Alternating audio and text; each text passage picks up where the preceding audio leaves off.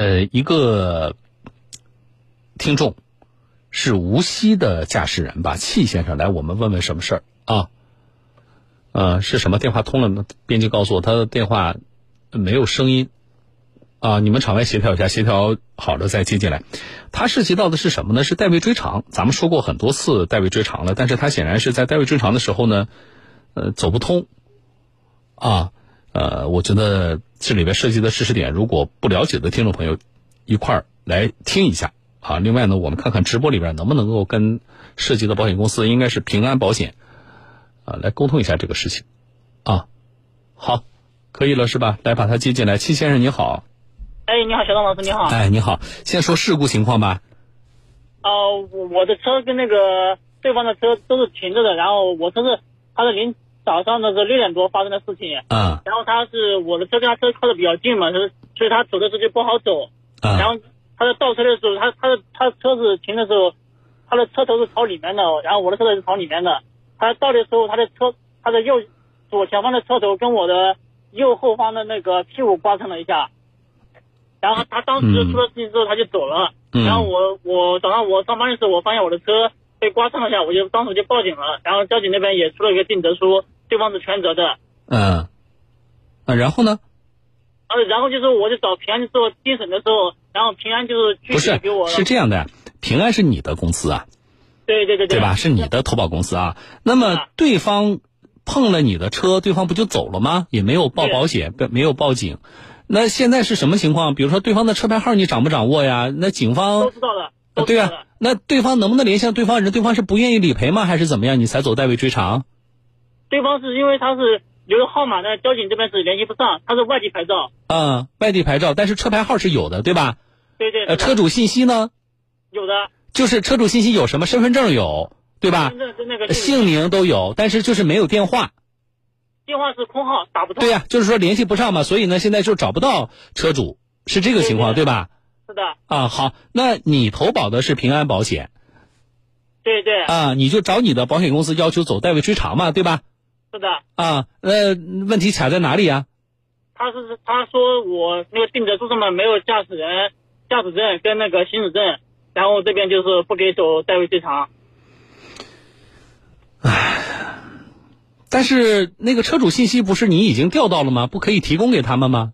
我我给他了呀，他们也拍照了。啊，对呀，然后那个事故责任认定书上呢，肯定是那个那个驾驶人和那个驾驶证信息那一栏是空着的，对不对？然后呢，但是车牌号那一栏既然掌握了，交警肯定会写上的，对吧？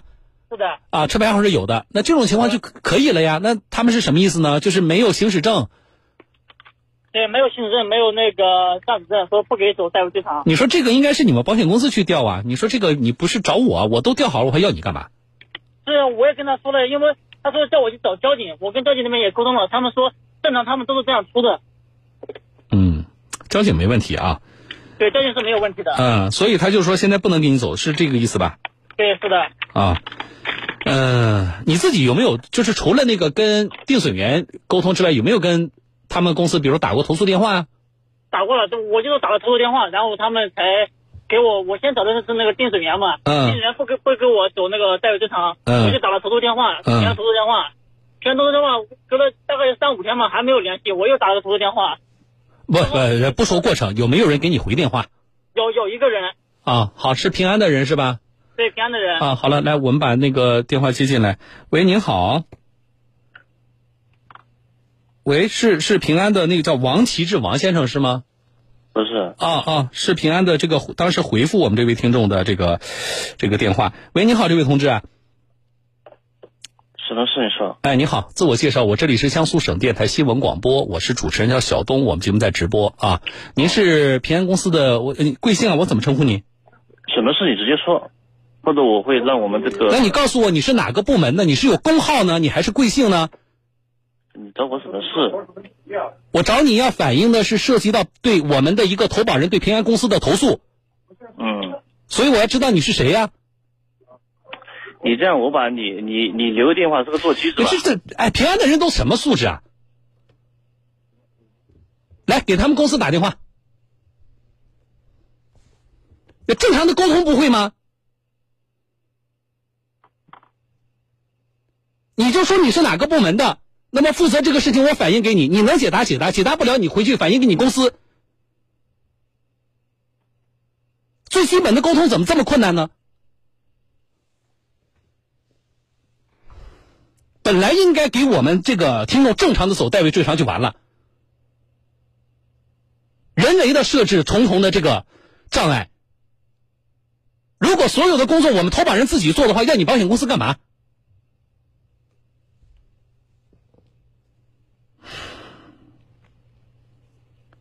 不是第一次碰到这种事情了，啊！一个是保险公司，你能不能表现的专业一点？你的定损员都不如我的听众专业。第二个是，麻烦你表现的有点责任心，行不行？基本的沟通都这么困难。来，你们给平安公司打电话。另外一个呢，你跟那个，反正凡是手上有的电话要一个，平安哪个部门可以跟我们对接？我们在过去的不到一个月的时间里，我们碰到多少啊？接触的这些呃叫什么呃，我不知道这个是有的是一线的定损员啊，有的是什么公关部门的这个同志。唉，实在是让人失望的。来接进来，喂，你好。好。呃，我这里是省电台，江苏省电台，小姐啊，哦新闻广播，您先您先记录。新闻广播啊，我呢是主持人，叫小东，拂晓的小东方的东哦，好。啊。然后呢对，然后我跟您的对话是直播的嗯啊，请您知道一下。呃，那我能了解您的工号是多少？二七零幺幺。好，二七零幺幺啊，是这样的，我们向您反映一个情况，我们江苏的一个车主呢是江苏无锡的车主，嗯他呢发生了交通事故，嗯呃，那么呃现在呢没办法正常的向全责方去索赔，所以呢他呢向平安保险公司去申请走代位追偿的程序嗯啊。那么现在呢，他从警方那里提供的资料呢，就是全责方的车牌号、全责方的姓名和身份证号都掌握。嗯但因为是外地牌照啊，对方车主的电话变成空号，所以呢没有办法联系上对方车主。那么现在问题出在哪呢？嗯无锡的公司就是平安无锡的公司呢，嗯呃，不给他走代位追偿，嗯理由是什么呢？要他提供其他更详细的对方车主的信息。那么我们认为，嗯我们认为以他目前拿到的警方提供的包括事故责任认定书的相关的嗯材料。嗯平安公司应该正常的给他走代位追偿的程序。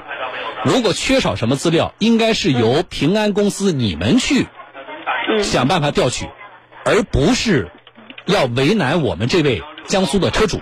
嗯所以呢，这个事情呢，呃，我们希望向您这里反映一下，您帮我们呢，呃，是哪个部门帮我们反馈一下，好不好？好，我现在马上上报。对嗯，客户他自己的车牌告诉您了吗？呃，告诉我了，您嗯您这里要知道一下吗？哦，对对对。来，我请他自己报给你。戚先生，你报一下你的车牌号。苏 B 嗯，七。VF 嗯。五二再报一遍，啊七 VF 五二七 VF 五二，苏 B 的嗯，好的。啊。嗯，好啊，谢谢。呃，另外呢，有一个情况您也要反馈，我们呢跟无锡公司平安的无锡公司就这个事情沟通过，嗯嗯但是很遗憾，你们的工作人员表现的极其的不专业、不负责任，嗯好吧？我觉得一并反馈一下吧。然后呢，我把我的电话呢留给您，好不好？嗯呃，那就是我希望呢，明天中午之前我能够收到平安方面就这个事情给我的反馈，好吗？嗯嗯，好，明天好周五。好的。哎，好的，谢谢。您啊。好。好好，再见啊，戚先生，等我们的消息吧，好不好？好的好的，啊，谢谢小东老师。哎，不谢啊，好，再见啊。小东老师再见。嗯，好了，这个事情呢不复杂啊。那么涉及到知识点是什么？涉及到知识点是什么？